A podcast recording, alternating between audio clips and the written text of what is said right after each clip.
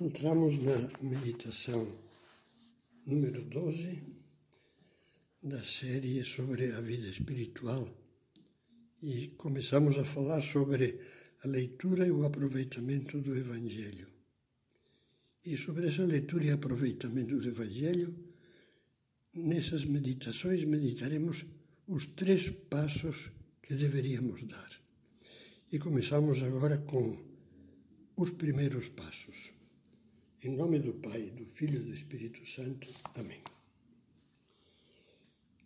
Como início do comentário sobre maneiras práticas de aproveitar a leitura do Evangelho, será bom lembrar que as pessoas que estão dando os primeiros passos, iniciando-se na vida espiritual, podem encontrar-se em duas situações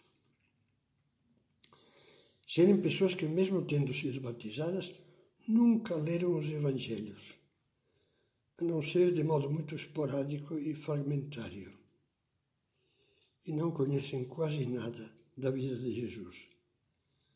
Não saberiam contá-la aos outros, por exemplo, aos filhos.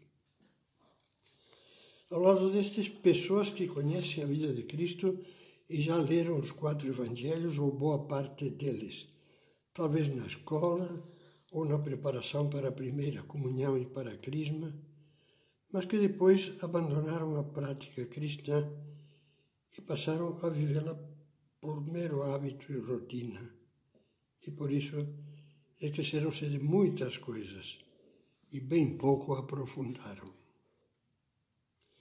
Se você se encontra no primeiro caso, ou seja, se tem de partir quase ou sem quase da estaca zero, penso que podem ser úteis os seguintes conselhos.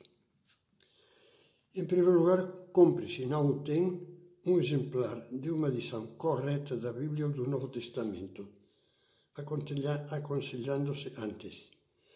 De preferência, uma edição que contenha introdução a cada Evangelho e notas explicativas. Essas notas, em geral, costumam ser breves, mas quase sempre ajudam. Por exemplo, as das edições da Bíblia da CNBB, da editora Ave Maria, da Bíblia de Jerusalém, das edições paulinas, da Bíblia de Aparecida, da Difusora Bíblica Portuguesa, da Liga dos Estudos Bíblicos, publicada pela editorial Loyola. Se deseja explicações e notas mais extensas, você poderá encontrá-las no volume Os Evangelhos da Bíblia de Navarra, traduzida ao português e publicada pelas Edições Teológica de Braga, Portugal. Em segundo lugar, como já lhe recomendava falar da meditação em geral, Reserve todos os dias um horário e um lugar bem definido. E dedique pelo menos uns 5 ou 10 minutos à leitura pausada e meditada do Evangelho.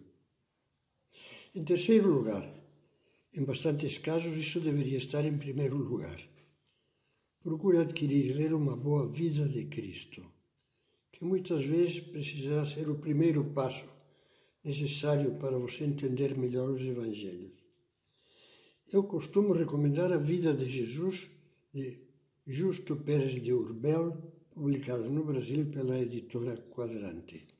Parece-me muito adequada pela sua clareza, pelo estilo ameno e pelo caráter didático, mas isso é apenas uma sugestão pessoal.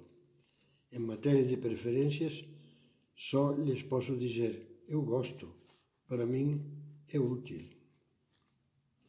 Em quarto lugar, embora essa ordem não seja matematicamente rigorosa, leia completos em sequência do começo ao fim cada um dos evangelhos, não abrindo só ao acaso nem dando só picadinhas, e siga a ordem que eles se encontram na Bíblia: Mateus, Marcos, Lucas e João. E uma vez terminado o ciclo completo, repita várias vezes do primeiro capítulo de Mateus ao último de João. Isso pode levar anos, o que é bom. Muitos seguem com proveito esse sistema a vida inteira. Embora não esteja falando dos outros livros do Novo Testamento, Atos dos Apóstolos, Cartas de São Paulo, etc., quase tudo quanto aqui dizemos pode aplicar-se também à leitura dos, desses outros livros sagrados. Em quinto lugar, procure ter uma agenda, ou caderninho, ou celular ao lado e vá anotando a referência aos trechos que quer gravar melhor e aos que não compreendeu, para meditá-los novamente em outro dia ou para poder consultar alguém competente que possa esclarecê-lo. Como provavelmente você já sabe, os livros da Bíblia publicam-se divididos em capítulos e versículos, e para anotá-los e citá-los utilizam-se abreviações que as próprias edições da Bíblia explicam. Assim, por exemplo, a citação de MC 724 significa Evangelho de São Marcos, capítulo 7, versículo 24.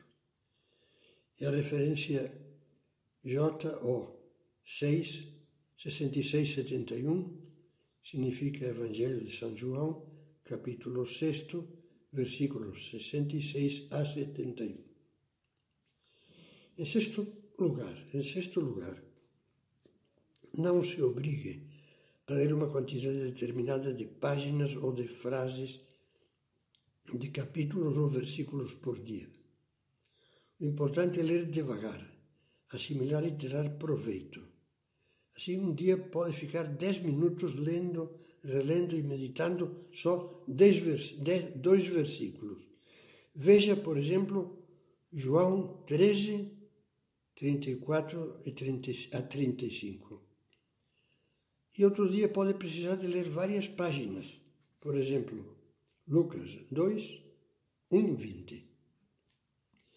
Em sétimo lugar, não encalhe nos trechos difíceis ou desconcertantes.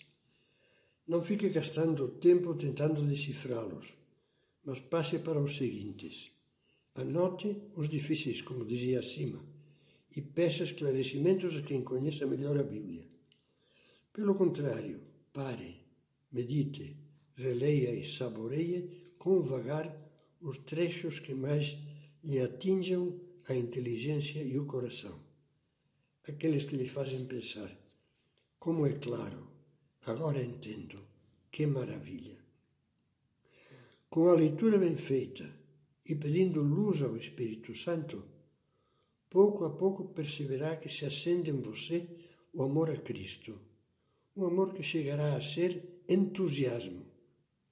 Depois, esse amor despertará uma grande fome de conhecê-lo melhor e soprará sobre a chamazinha inicial que se tornará cada vez maior. Com o Evangelho, acontece como com uma magnífica paisagem que amanheceu coberta de neblina. Primeiro, nada se enxerga. Aos poucos, o sol vai dissipando a cerração. Começam a ver-se alguns perfis de árvores, casas e montanhas, ainda sob uma luz confusa. Mas horas depois tudo vai ficando claro até que, a pleno sol, a paisagem se mostra com um deslumbramento de beleza e esplendor.